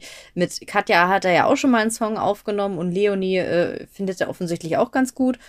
Und jetzt äh, stellt sich da einer von den Personen, die er wahrscheinlich, also die wahrscheinlich auf seine Initiative auch in die Jury geholt wurden. Das ist ja nicht so wie in ein, zwei Jahren, wo er ja selber mal gesagt hat, die Jury wurde ohne Absprache mit ihm von RTL ausgesucht dass sich jetzt eine von diesen Personen gegen ihn stellt. Und vor allen Dingen ist Katja jetzt auch äh, super dicke mit Leonie befreundet, dass natürlich dann auch, wenn das jetzt tatsächlich so kommt, dass Dieter sagt, äh, okay, Katja oder ich sind in den Live-Shows und RTL dann natürlich sagen wird, wir nehmen natürlich Dieter, denn Dieter ist DSDS, ob dann Leonie einfach da brav sitzen bleibt und nichts sagt oder ob sie irgendwie sagt, nee, es äh, finde ich auch blöd, wenn meine Freundin da nur, weil sie äh, die Wahrheit sagt oder ihre Meinung sagt, äh, rausgeworfen Ja, und wird. vor allem, weil ja Leonie auf jeden Fall auch sauer sein wird. Die ist ja jetzt auch nicht Ja, blöd. klar. So, und die Nee. kann das ja auch nicht auf sich sitzen lassen. Das ist jetzt nicht nur Katja, Mhm. sondern auch Leonie müsste ja eigentlich sagen, auch Pietro, ne? Aber der hat's ja mitgemacht. Ja. Also, die beiden müssen auf jeden Fall sagen, die daran nicht beteiligt waren, Mhm. das war nicht in Ordnung. Und wenn ihr den Typ nicht abstraft, was RTL ja nicht getan hat, oder die ha- haben ihn ja sogar verteidigt und haben ja noch auf Ja. sie draufgehauen. Ne? Das, das war ja ein unfassbar sagenhaft dummes Statement, was RTL dann auch noch abgegeben hat, ne? weil sie auch gesagt haben, ja, aber Frau Lange findet ja in diesen Shows statt und deswegen finden wir nicht, dass diese Äußerungen irgendwie zu weit gehen oder solche Sachen haben sie Ja. auch noch gesagt. Und das ist ja schon, also ey, wie, wie, wie tief in den Arsch willst du ihm noch kriechen? Das Ja. ist unfassbar. Dass das du das als alles- Konzern ernsthaft ja. vertrittst, diese Meinung rauszuhauen als Pressestelle, ist wirklich heftig. Und das alles irgendwie, äh, um eine einigermaßen quotenträchtige DSDS-Staffel zu liefern, die jetzt aber von den Quoten her, glaube ich, auch nicht deutlich besser ist als die davor mit Florian Silbereisen. Also ich hätte ehrlich gesagt lieber nochmal Florian Silbereisen, Ilse de Lange und äh, Tommy Gett da gesehen, als, äh, die, als Dieter Bohlen da mit, mit Ja. Pietro und äh, so. Also, ich es glaube, von den Quoten ist es schon spürbar über der letzten Staffel. Mittlerweile auch wieder leicht abgesagt, aber die ersten paar Folgen waren echt noch auf einem guten Niveau für die schon abgesagten DSDS-Quoten über die Jahre auf jeden Fall, aber trotzdem noch auf einem guten Niveau. Natürlich auch durch den Dschungel getragen, muss man sagen, natürlich. Aber äh, das war auf jeden Fall, man hat spürbar gemerkt, dass da erstmal so eine Neugier da war, dass die jetzt wieder zurück sind, also dass Dieter wieder da ist und so. Aber ja, halten können sie das vermutlich jetzt nicht auf lange Sicht. Dann kommen ja irgendwann auch die langweiligen Recalls traditionell. Und dann ist die Frage, ne, ob das wieder für die Motto-Shows mit irgendeiner Art von Celebration wegen der letzten Staffel, ob das wieder dabei hilft, da nochmal so ein Publikum vor die Monitore zu bekommen. Vor allen Dingen, wie viele Personen der Jury sind da noch am Start in den Live-Shows? Das ist natürlich auch nochmal eine interessante Frage, ob dann danach aus Verzweiflung wieder Alexander Klaps und Thomas Gottschalk sitzen oder so. So, jetzt sind wir eh schon in der Welt der Musik und in auch einer Welt, in der du dich sehr heimisch fühlst, natürlich der ESC. Feiertage für dich, Feiertage für Selma, Feiertage für Anni, für Natalie, für Jule, eigentlich für alle außer mich, muss man sagen. Ja, stimmt. Also ich muss da ein bisschen äh, durch, aber natürlich versuche ich es jedes Jahr, da von Anfang an dabei zu sein. Und der Anfang ist natürlich immer der deutsche Vorentscheid, weil Mhm. da, also klar, wissen alle schon dann irgendwie der tschechische Vorentscheid, der war schon vor drei Monaten und die Wettquoten für Moldawien stehen gerade sehr gut. Und wenn jetzt irgendwie die Mhm. Shows in Schweden gut laufen, dann wissen wir auch schon, wer die ersten drei sind. Und das ist ja genau das, was mich immer so abtönt am ESC, diese, dieses Expertentum und Mhm. Ja. dieses Ernstnehmen eines, aus meiner Sicht, schon in erster Linie spaßigen Wettbewerbs das kann ich aber nicht ganz mitgehen und, und versuche aber trotzdem jedes Jahr wieder Fuß zu fassen durch den deutschen ESC-Vorentscheid und versuche zumindest irgendwie gute Miene zum bösen Spiel zu machen. Und jetzt sind ja acht von neun Plätzen schon bekannt. Der letzte Platz wird ja durch TikTok bestimmt, der dann es in den deutschen Vorentscheid schafft und die Frist endet heute am Freitag, wenn ihr diesen Podcast hört, um 20 Uhr. Das heißt, wenn ihr davor hört, könnt ihr noch bei TikTok abstimmen für einen dieser Acts. Betül mit Heaven, Leslie Clio, die Zahnfee mit Free Again, From Fall to Spring mit Draw the Line, Icke Hüftgold mit Lied mit gutem Text, Jona mit 10 von 10 und Michi und André Katawasi und Nash Up mit Summertime. Das sind die sechs, die jetzt noch um diesen letzten Platz konkurrieren. Erstmal hast du da einen Favoriten. Wer soll es heute Abend schaffen? Und dann, ich glaube, morgen wird es irgendwie bekannt gegeben am Samstag. Natürlich das äh, großartige 10 von 10 Meisterwerk. Das- ja, also, also nee, also das, äh, das ist schon, also es wäre lustig, wenn es das schafft. Aber ja, nee, es ist jetzt nicht mein äh, Lieblingssong. Also welchen Song ich persönlich mag, ist der von From Fall to Spring. Ich will immer sagen From Autumn to Ashes, weil der Name ist irgendwie so ähnlich und sie klingen auch so ein bisschen ähnlich. Aber ähm, ja, also den, den finde ich aus dieser Auswahl am besten, wer es schaffen wird. Ich weiß nicht, ob tatsächlich die TikTok-NutzerInnen äh, aus reinem Gag Ike Hüftgold vielleicht wählen. Was heißt ich erst auch- an einem Gag, ne? Also, man kann ja, finde ich, und ich vertrete diese Meinung ja auch, die Meinung vertreten, möglichst viel Spektakel, möglichst Mhm. viel so, wie es noch nie war oder so, wie es jetzt lange nicht mehr war, seit irgendwie, ja, Gilde Horn eigentlich, ja, Mhm. bei deutschen Kandidaten. Und äh, ich wünsche mir das einfach. Mir ist es völlig egal. Ich will Chaos. Ich will einfach etwas, was ich so noch nicht gesehen habe. Und deswegen bin ich natürlich für Icke Hüftgold. Obwohl ich den jetzt, ne, mir wird immer vorgeworfen, den Typen zu feiern. Mhm. Aber nee, ich will einfach nur, wenn da jetzt ein anderer völlig irrer dabei wäre, dann würde ich auch den voten. Und deswegen, ich, ich habe schon abgestimmt tatsächlich für Icke Hüftgold. Oh. Okay, dann Ja. weiß ich aber, an wem es liegt, wenn wir äh, später dann äh, das Ergebnis erfahren. Also ich Aber glaubst du wirklich, glaubst du wirklich, dass es bei Icke Hüftgold auf einen letzten Platz, also ich kann mir einfach nicht vorstellen, dass jemand wie er oder ein Act wie er überhaupt ein Thema ist für den letzten Platz, weil dann viele einfach so aus Spaß für ihn voten. Und dann wäre es zumindest noch Drittletzter oder Viertletzter, aber doch nicht der Letzte. Letzte ist doch kein Icke Hüftgold-Platz. Aber Gibt jemand Geld dafür aus, nur weil er denkt, der hat aber eine lustige Perücke auf? Aber Gilde Horn war doch auch nicht Letzter. Nee, aber das waren halt auch noch andere Zeiten. Also das, aber hier äh, Epic Sex Guy und die ganzen anderen Verrückten beim ESC, die waren doch auch alle nicht Letzter. Nee, aber ich, ich weiß nicht, ob man, ob man das versteht, was, ob man seine Kunst versteht, die er da auf die Bühne bringt. Das- ist, kommt nachher komplett falsch rüber. Also, ich weiß es nicht, ich lasse mich auch gerne überraschen, aber ich würde ihm jetzt erstmal keine hohen Chancen einrechnen. Allerdings würde ich sagen, in die Vorauswahl, die eh schon getroffen wurde an ESC-KandidatInnen für Deutschland, würde er ganz gut reinpassen, weil er eben eine Schiene bedient, die es da noch gar nicht gibt. Ja, und da ist und er, glaube ich, auch der Einzige an der Runde, Genau. der, ja. Wir schauen uns mal den restlichen äh, Rest an. Jetzt die restlichen Ja. acht. Also, wir haben Will Church mit Hold On. Wir haben Patty Gurdy mit Melodies of Hope. Trong mit Dare to be Different. Lonely Spring mit Misfit. Annika Russo mit Once Upon a Dream. Lord of the Lost. Das sind nicht die Leute vom NDR, das ist eine Band mit dem Song Blood and Glitter. Frieda Gold mit Alle Frauen in mir sind müde und René Miller mit Concrete Heart. So, das sind die acht, über die äh, Herr Urban dann wieder so tolle Dinge erzählen wird. Aber erstmal müssen wir ja jemanden auserkehren, auserküren. Aus, wie sagt man, auserkü aus, äh, Jemanden küren Jemanden oder aus, aus, oh Gott, jetzt, hä? Gibt es das Wort überhaupt Sprache. im Aus- Aktiv? Auserkoren kenne ich Ja, nur. auserkoren, Ausküren. genau. Ja, aber ich glaube, ich glaube, das gibt's nicht im Aktiv, weil, weil, nee, weil es gibt nur im Gibt's Passiv. nicht. Du kannst nur auserkoren werden, aber du kannst Okay, wer wird ausküren. auserkoren, Jana? Wen würdest du auserkoren machen? ich würde, ich würde auserkoren, küren, machen, tun. Ähm, Patty oder Lord of the Lost.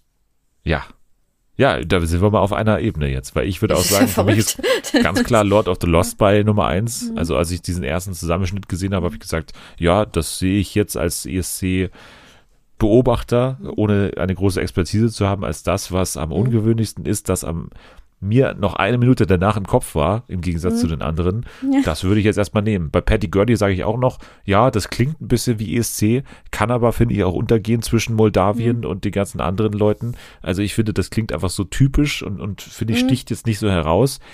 Da finde ich doch am ehesten eben einprägsam Lord of the Lost. Der Rest ist wirklich, also wenn ich da schon wieder Will Church im Wald barfuß in den Fluss gehen sehe, dann kriege ich schon wieder die Krise, wo ich mich frage, habt ihr den Schuss nicht gehört? Haben wir nicht jetzt schon genug Leute, die im Wald stehen, barfuß dabei Ich- gehabt? Also ich folge ihm ja seit äh, Voice of Germany bei Instagram, weil er war damals äh, der, der Favorit meiner, meiner Mama. Deswegen bin ich ihm dann gefolgt. Okay. Ähm, und er hat, und er hat äh, eine Story gepostet. Äh, er hat auf TikTok irgendwie so ein, ähm, er hat halt so ein TikTok mit seiner Partnerin gemacht. äh, So ein typisches Pärchen-TikTok. Und dann hat er irgendwie gepostet, haha, wie lustig, dieses TikTok hat viel mehr Views als mein Song. Und ich dachte mir, ja, Ja, oh Will, du bist da einer heißen Sache auf der Spur. Ist, also der Song, das war halt wirklich, es tut mir halt auch leid, weil der, der kann natürlich gut singen und der ist auch bestimmt ein guter Singer-Songwriter irgendwie, aber das Lied, ich habe die Sachen halt so nebenbei laufen gehabt, um mal überall reinzuhören. Und dann dachte ich irgendwie zwischendurch, meine Internetverbindung wäre abgerissen oder so, weil ich dachte, das Lied wäre auf einmal vorbei. Aber es war halt einfach vorbei. Es ist nur nichts passiert. Ja, das ist kein Das- gutes Zeichen. Nee, das, das, das war irgendwie, nee. Also äh, tut mir leid für ihn. Also äh, Lord of the Lost, ich finde halt auch, der Song ist halt nicht so spannend. Er ist halt relativ eingängig, was natürlich ganz, ganz gut sein kann für ein ESC. Außer die eine Zeile irgendwie, I'm so happy I could die. Da würde ich aber jedes Mal gerne auch reinschlagen ins Radio, wenn ich ein Radio an hätte. Aber das ist wirklich auch, wie man sich sowas dann auch traut zu schreiben. Keine Ahnung. Ja, also ich finde den Song gut, ich finde den eingängig, ich finde die Typen irgendwie gut und ich finde, dass, äh, wie gesagt, die Show am ehesten was verspricht. Wenn ich dann schon wieder irgendwelche Leute da, Frieda Gold in irgendeiner Industriehalle da rumhüpfen sehe oder auch René Miller, der dann in Schwarz-Weiß, glaube ich, da auch irgendwie Ja, ach, ich, ich, ich weiß nicht, warum man, oder Annie Caruso ist für mich das Schlimmste in dieser Auf, in diesem Aufgebot, ehrlich gesagt, mit Once Upon a Dream. Also den habe ich noch nicht mal vergessen, den habe ich noch nicht mal aufgenommen. Den haben meine Ohren nicht mal gehört, weil der so vergessbar ist. Ich habe auch gerade kurz überlegt, wer das nochmal war, Ja. weil ich keinerlei Erinnerung habe. Ja, genau. Also, es war, nee, das ist nicht unter, unter Trong, glaube ich. Es gibt auch immer diese, diese ähm, Plagiatsprüfer, die immer gucken, ob wie ähnlich ein Song einem anderen ist. Und ich finde, man sollte mal irgendwie den Plagiatsprüfer anrufen und fragen, ob er schon mal Cosmic Girl von Jamiroquai gehört hat, weil äh, das ist das bloß in, in sehr seicht. Also In das, Moll. Äh, ja, noch, noch nicht mal, wenn es das zumindest wäre. Das würde es vielleicht noch spannender machen. Also dann lieber ähm, Lord of the Lost mit ihrer Dieter Bohlen Songwriting Class in einem So Happy I Could Die. Aber ähm, Patty Gurdy hat halt den Vorteil, sie hat halt äh, diese Drehorgel. Das ist mal ein Hingucker. Und vielleicht ist der Song live auch noch, noch besser, weil ich finde so, die Studioaufnahme hat eben ein bisschen wenig Drehorgel, bisschen viel wurde da an der Stimme gedreht. Und ich glaube, das könnte live vielleicht besser noch rüberkommen als auf der Aufnahme. Ja, ich, ich hoffe doch, dass vieles live besser rüberkommt als auf der Aufnahme. Denjenigen, denen ich es am ehesten zutraue, sind eben Lord of the Lost. Ich glaube, Ja. da ist dann einfach die Show, die, die täuscht auch über diese eine Textzeile hinweg und so. Und dann, dann achtet man vielleicht auf, auf den Typen mit dem Drachenkopf oder was die da haben oder irgendwie dem Teufelskopf. Also ich, ich bin voll für Lord of the Lost und eben, wenn Icke Hüftgold es schafft, dass der da auch nochmal ordentlich abreißt da in dieser Live-Show, an der ja eventuell auch unsere Selma in irgendeiner Weise teilnimmt oder nicht teilnimmt, aber zumindest mal dahinter irgendwie vor Ort ist und vielleicht sogar Jana und Jule haben sich ja auch angekündigt schon, dass sie da eventuell vorbeischauen wollen. Also da äh, sind wir auf jeden Fall vor Ort, werden euch da natürlich mit allen Infos versorgen und wir werden natürlich weiterverfolgen, wie es mit dem ESC und dem deutschen ESC-Beitrag dann auch weitergeht. Aber ja, das soll es von der Stelle gewesen sein. Wir haben mal wieder einigen Ärger über die Leute, aber dann doch vielleicht so ein paar Hoffnungsschimmer, dass es dann doch für etwas anderes als den letzten Platz reichen könnte. Und das wäre doch schon mal ein Triumph für uns. So, jetzt noch mal eine Serie, die du jetzt nur in den ersten zwei Folgen bisher gesehen hast. Du hattest noch nicht Zeit in die dritte Folge, die sehr gefeierte und sehr mit vielen Hoffnungen und ja, großen Ankündigungen verknüpfte dritte Folge von The Last of Us. Du hast sie noch nicht gesehen, aber du hast das Spiel dafür gespielt und hast dich wahrscheinlich auch sehr auf die Serie gefreut. Und ich glaube, du warst auch relativ angetan jetzt von dem, was du bisher gesehen hast, oder? Ja, also ich kann eigentlich nur dem zustimmen, was ihr in der letzten Folge auch schon besprochen habt. Also es ist äh, teilweise sehr nah am Videospiel. Also es fühlt sich auch eben äh, so an, also man kann sich da gut reinversetzen, wie es war, als man es gespielt hat.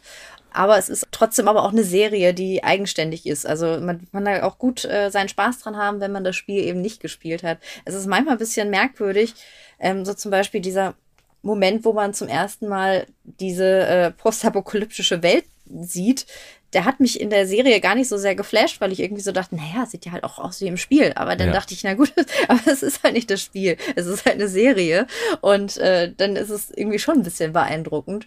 Ja. Und ja, definitiv ist die Serie, äh, glaube ich, auf einem sehr guten Wege. Ich bin hyped und ich freue mich auch schon drauf, äh, wenn ich dazu komme, Folge 3 endlich zu sehen. Ja, weil Folge 3, da kann ich jetzt noch mal kurz äh, was dazu sagen, ohne eben zu spoilern, weder für dich noch für die anderen.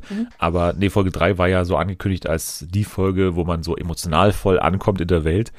Ja, bei mir hat es genauso geklappt. Also wirklich, äh, ich habe davor ja das irgendwie alles irgendwie appreciaten können, wie die das bauen und wie die das Setdesign auch machen und, und auch das Schauspiel Pedro Pascal und äh, hier Bella Dings. Bella Ramsey. Bella Ramsey, genau.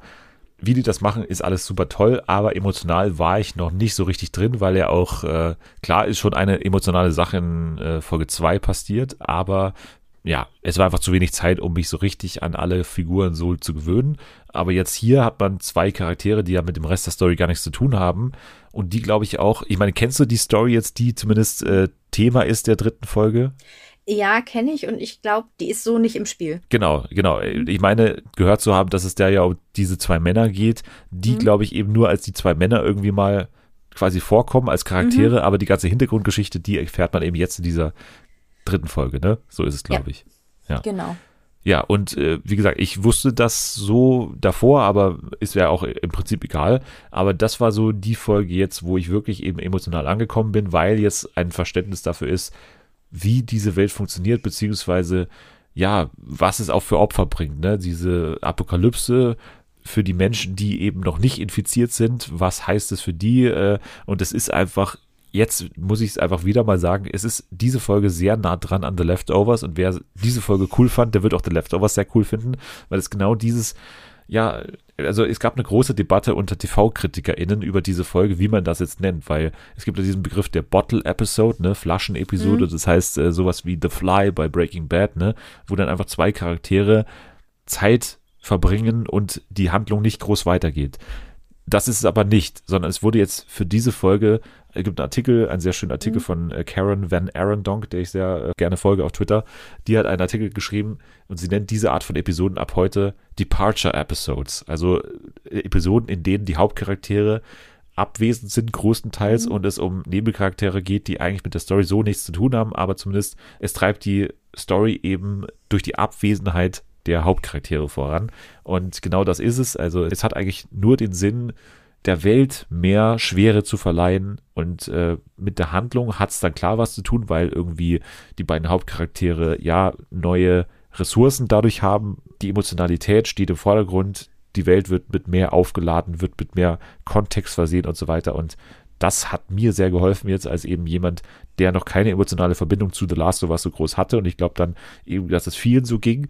Und äh, jetzt bin ich auf jeden Fall drin. Und äh, obwohl ich die Aussicht habe, diese beiden Charaktere, die jetzt in dieser Story vorkamen, dass die jetzt kein großer Teil sein werden der restlichen Story, ohne zu viel zu verraten. Aber ja, das ist auf jeden Fall, äh, ist auf jeden Fall eine der jetzt schon Folgen des Jahres, muss ich auch sagen, obwohl ich sehr große Erwartungen hatte, weil ich ja ein sehr großer Fan von Einzelfolgen bin und von abgeschlossenen Handlungen in Stories und deswegen, äh, ja, bin ich äh, echt sehr angetan davon gewesen und äh, kann nur jedem raten, dem vielleicht The Last of Us noch nicht so gefällt, beziehungsweise der überhaupt noch mit dem Gedanken spielt, fange ich jetzt diese Serie an, bis Folge 3 zu schauen, weil dann hat man sowohl emotional als auch von der Story, als auch, sag ich mal, optisch ein, ein sehr gutes Bild, was diese Serie, glaube ich, ist und sein will.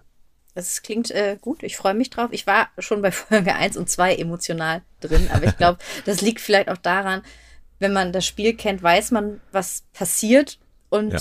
auf diese Momente wartet man dann und das hat die Serie, finde ich, auch ganz gut gelöst, dass, äh, dass sie damit gespielt haben, dass es einen genauso nochmal getroffen hat wie damals im Spiel, obwohl man wusste, was passiert.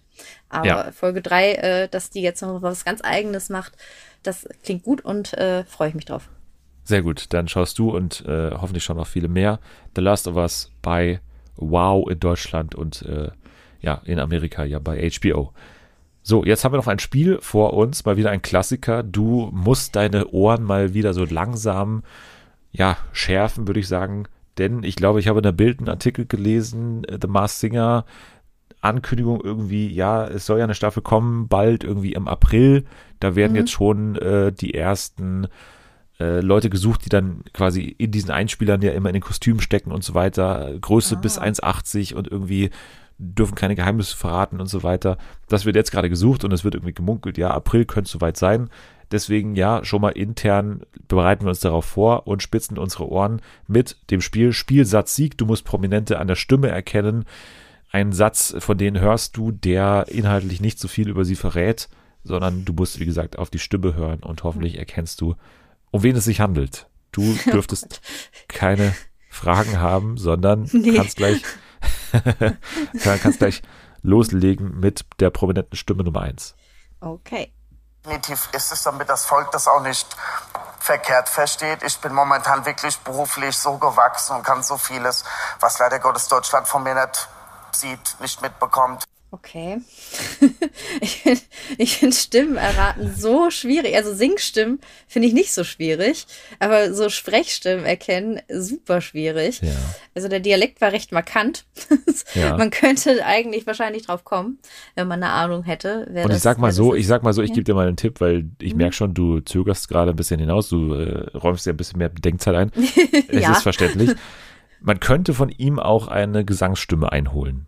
Aber ist die denn auch gut? Das Ja, ja, die ist nachweislich sogar gut. Verdammt, auch das noch. oh. Also viele Menschen fanden die gut. oh nein, ist der schon tot? Nee, nee, nee, die finden die immer noch gut wahrscheinlich. Ach so. Aber Okay, aber ich habe ich hab leider keine Ahnung. okay, kein Problem. Es ist äh, ja jemand, der eben ein Voting gewonnen hat für die beste Stimme als äh, Sieger von DSDS. Es ist Mark Medlock tatsächlich. Ja. Was? Der klingt so. Ja. Stimmt. Jetzt.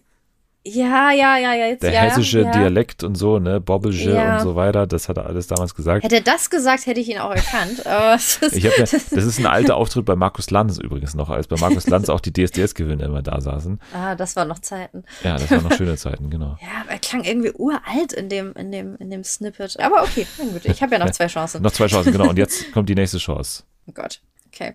Ich habe als Teenie so ein bisschen im äh, Tierheim äh, mal gearbeitet und hatte auch irgendwie immer mehr den Bezug zu Tieren als zu Menschen, weil ich irgendwie das Gefühl hatte, die sind ehrlicher und die, ähm, die werten auch nicht so. Man ist halt einfach so, wie man ist und das ist dann okay. Okay. Gut. Ja. Ja. Ja, relatable, ja, aber. Hm. Es ist so lustig. Ich höre diese Stimmen und denke mir immer, keine Ahnung. ja, weiß Ja, ich. Es ist ein schweres Spiel. Es ist ein schweres Spiel. Also wie gesagt, Gesangsstimmen finde ich, finde ich dann auch einfacher. Mir fehlen so die, die Indizien. Äh, kannst du vielleicht noch so eine Matz vorbereiten? Ja, mit, äh, verstellter mit- Stimme, ne? Ja, ja. Ja, verstellter Stimme, Aber- wo irgendwelche random Dinge passieren. Sterne am Himmel leuchten, neun Stück. Ich sag mal so, ich gebe dir ein. einen Tipp, und zwar in der Mhm. letzten The Masked Singer Staffel gab es einen maskierten Sänger, der ihr sehr ähnlich war. Ich habe ja sehr viel von Regina Halmich gehört in Vorbereitung für die letzte Staffel. Aber ich bin mir auch gerade überhaupt nicht mehr sicher, ob sie so klingt. Aber damit ich zumindest mal einen Tipp abgebe, sage ich jetzt Regina Halmich. Okay, das ist verständlich, der Tipp. Ähm, Klassiker natürlich, wenn es um das Raten von Stimmen äh, geht, weil sie irgendwie immer in der Verlosung ist, aber es ist Ja. leider falsch. Nein, es handelt sich um äh, GZSZ-Darstellerin äh, und deswegen habe ich auch den Tipp gegeben, ne, weil ja hier unser Felix von Jascharow dabei war und es handelt sich um Anne Menden. Ah, okay, ja, ja, nee, GZ, GZSZ habe ich, habe ich ja gar nicht so den, den, äh, den. Also ich weiß, wer, ich weiß, wer Anne Menden ist. Weiß aber nicht mal, wie ihre Rolle bei GZSZ heißt. Äh, wie heißt sie nochmal? Die heißt doch ähm, Emily? Ist das Emily, genau, ja, ja, ah, Emily, okay, genau. gut, dann bin ich ja, bin ich ja doch die Experte. Schwester von John, oder? Von äh, Felix von Jascharow, glaube ich. Das, war, das weiß ich, das weiß glaube ich schon. jetzt nicht. Aber ich, ich würde sie erkennen, wenn ich sie auf der Straße sehe, aber ich würde sie nicht erkennen, wenn sie bei mir anruft. Die Schwester von John oder sie waren mal zusammen. Eins von beiden ist es. Vielleicht auch beides. ich hoffe nur eins von beiden. So, du hast noch eine Chance und ich, da bin ich, glaube ich, am optimistischsten. Sei vorsichtig mit der Einschätzung. So, und dann sind wir wirklich jahrelang, ich weiß nicht wie oft ich mit Nina in Orlando und mit Birgit natürlich in Orlando war und da haben wir alles nachgeholt und da sind, wir- bin ich mit ihr jede Bahn gefahren, die es gibt in diesem Park. Ich kann, den Park kann ich heute noch auswendig. Okay. Das ist, das ist natürlich äh, tricky, weil du hast halt zwei Namen, die genannt werden. Da könnte man sich vielleicht was bei denken, wer diese zwei Namen sind. Ja, ich, ich achte ja immer darauf, dass es eben inhaltlich nicht zu viel vorwegnimmt. Hier nimmt es auch nichts vorweg, weil es, glaube ich, Privatpersonen sind, die man öffentlich so. nicht kennt.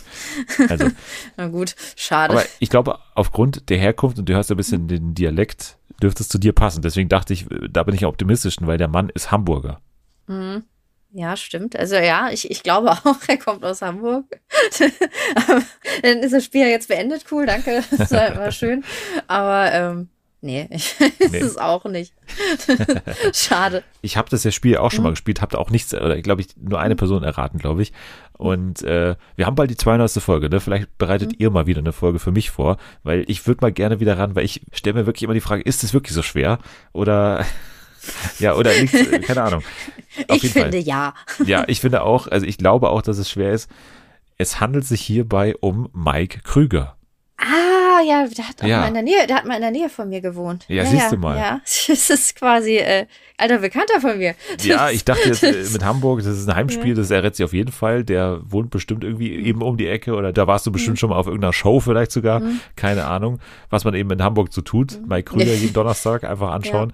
so ist das Leben in Hamburg auch eigentlich. Also genau so. aber hätte er jetzt gesungen, hätte ich ihn erkannt. Da bin ich, Ich dachte, mir ich quasi dachte sicher. wirklich jeden Freitag zu Olivia Jones, dann bei Hensler essen und dann zu Mike Krüger. Das ist ein klassisches Wochenende in Hamburg, Ja, ja, dachte ich immer. ja, ja, eigentlich schon. Also, also manchmal noch, äh, manchmal geht man noch zu Melzer anstatt zu Hensler, muss man immer vorher auswürfeln und äh, Olivia Jones und dann, äh, ja, das ist ein. Früher war man noch in der Bar von Tine Wittler.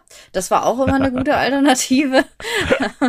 und dann war ich bei den Botox Brothers noch auf der Party, aber die äh, gibt's glaube ich auch nicht mehr.